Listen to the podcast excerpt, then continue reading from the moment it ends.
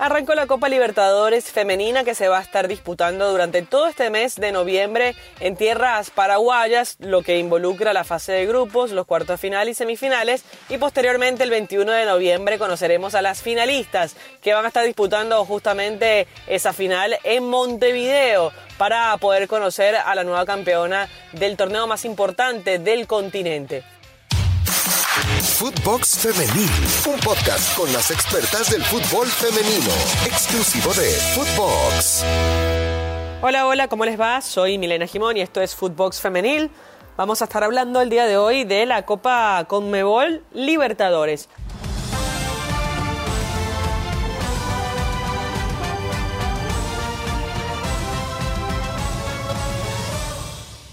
La competición, obviamente, junto a la UEFA Champions League de mujeres, eh, las únicas dos competiciones de clubes eh, a nivel continental en el mundo en cuanto a la rama femenina se refiere. Y lo importante de esta competición es que se realiza en esta ocasión en dos sedes.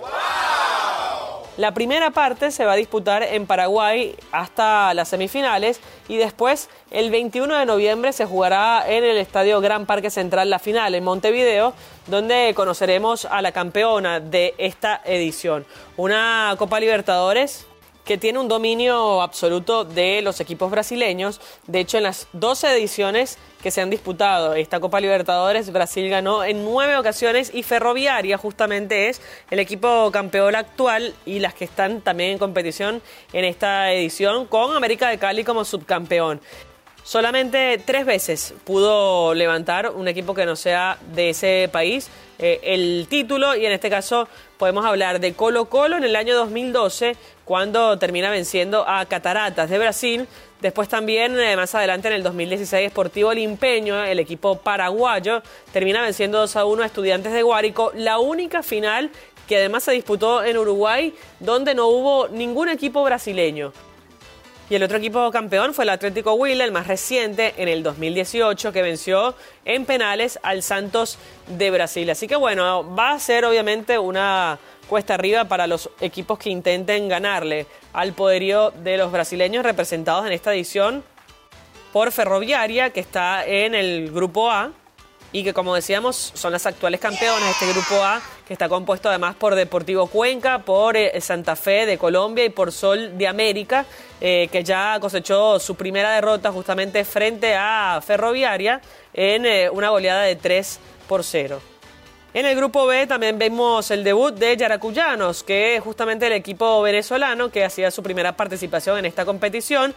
Perdió por goleada frente a Kinderman, equipo de Brasil, y además cae por 4 a 0 en ese mismo grupo y previamente a ese compromiso Cerro Porteño consigue la victoria frente a Santiago Morning, la victoria por la mínima, dos equipos que están acostumbrados a esta competición. Santiago Morning, de hecho, el equipo chileno había participado en la edición pasada, que fue a principios de este año, y en el mismo grupo de Kinderman el equipo que pretende obviamente acceder a los cuartos de final. Para dar un resumen general, clasifican solo dos de los cuatro del grupo y van directamente a la fase de cuartos de final y así luego partido único para clasificarse justamente a la final que se va a disputar el 21 de noviembre en Montevideo. Pero para seguir desglosando los grupos que integran esta edición de la Copa Libertadores, en el grupo C está Alianza Lima de Perú, está el Deportivo Cali de Colombia, está el Real Tomayapo que es el equipo boliviano, y la Universidad de Chile, que tuvo la oportunidad de acceder a la final en la edición pasada que se disputó aquí en Argentina, pero bueno, la Universidad de Chile termina en eh, el, partido por el tercer lugar y cae cuatro goles por cero frente a Corinthians. En esa edición, en Argentina 2020 se llamaría, pero se disputó eh, debido al COVID en este principio de año del 2021. Ferroviaria, como decíamos, termina ganándole América de Cali dos goles por uno. Y terminando los grupos, en el grupo de esta Corinthians, que siempre es candidato y se perfila como uno de los eh, posibles ganadores. También está Deportivo Capiatá, Nacional y San Lorenzo de Argentina. Insistimos con la presencia de los brasileños porque, bueno, son los más campeones en este torneo, los que han tenido más participación. De hecho, el equipo de San José, con tres títulos, es el que más ha podido conseguir esta Copa Libertadores. Y Colo Colo, eh, el de Chile, es el equipo que tiene más participaciones en el torneo, con nueve.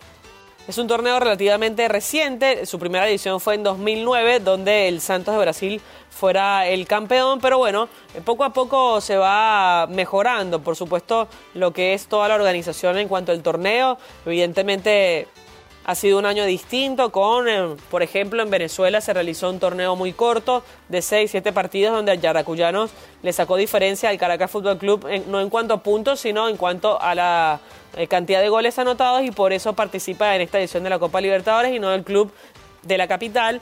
Y bueno, en Argentina también comenzó tarde el torneo. Eh, en el resto del continente ha sido complicado llevar a cabo, debido a la pandemia, este torneo en el fútbol femenino. Pero sin dudas es importante ¿no? la ratificación de hacer un torneo como este, considerando que el año que viene se va a realizar la Copa América. Y es una Copa América muy importante, no solo por, evidentemente, eh, como título es el torneo de selecciones más importante que tiene el continente y la Conmebol, sino que además ahí se juegan cuatro años prácticamente del ciclo del fútbol femenino, porque se va a disputar eh, las clasificaciones a la Copa del Mundo, que va a ser en Nueva Zelanda y Australia, y además se van a disputar los cupos para los Juegos Panamericanos y para los Juegos Olímpicos. Así que bueno, esto obviamente sirve de preparación para muchas de las chicas que integran las distintas selecciones en cada uno de los equipos que representan esta Copa Libertadores.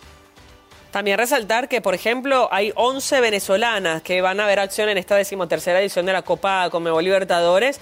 Eh, estas 11 venezolanas, aparte del club que representa a Venezuela, que es Yaracuyanos, están en los distintos equipos, eh, se dividen en cuatro grupos, obviamente, pero la mayoría de ellas eh, pertenecen al grupo de la zona A.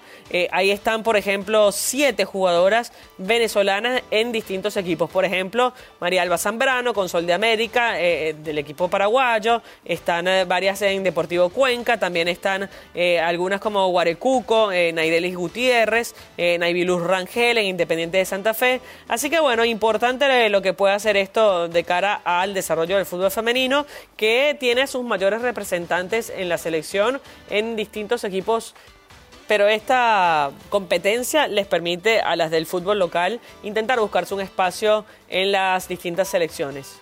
Bueno, el día de hoy continuará la actividad en esta Copa Comebol Libertadores con Deportivo Cali frente a Alianza Lima. También estará jugando Corinthians frente a San Lorenzo, un duelo importante entre brasileños y argentinos. El Real Tomayapo frente a la Universidad de Chile y Nacional que enfrentará entonces en el mismo horario a Deportivo Capiatá.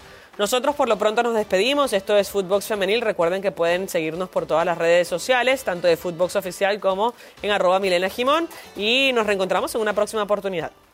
Footbox Femenil, podcast exclusivo de Footbox.